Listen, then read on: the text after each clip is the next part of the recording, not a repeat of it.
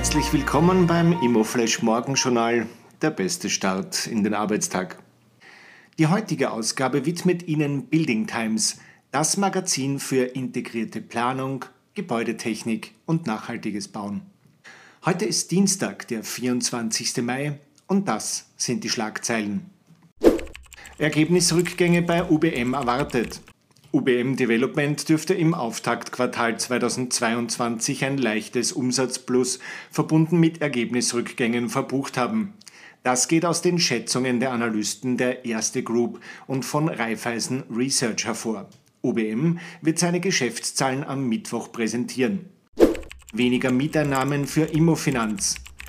Für die am Dienstag anstehende Bekanntgabe der Zahlen zum ersten Quartal 2022 der Immofinanz erwarten von der APA befragte Analysten gesunkene Mieteinnahmen verbunden mit Rückgängen bei den Ergebniskennzahlen.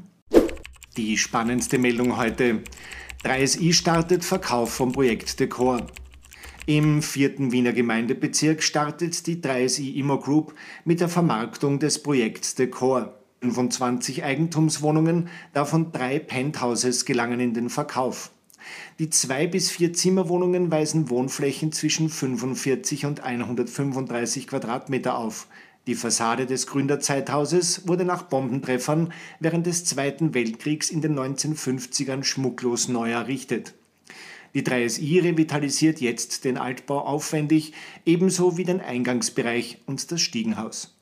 Das waren die wichtigsten Informationen zum Tagesbeginn. Mehr dazu und was die Branche heute sonst noch bewegen wird, erfahren Sie wie gewohnt ab 14 Uhr auf www.imoflash.at.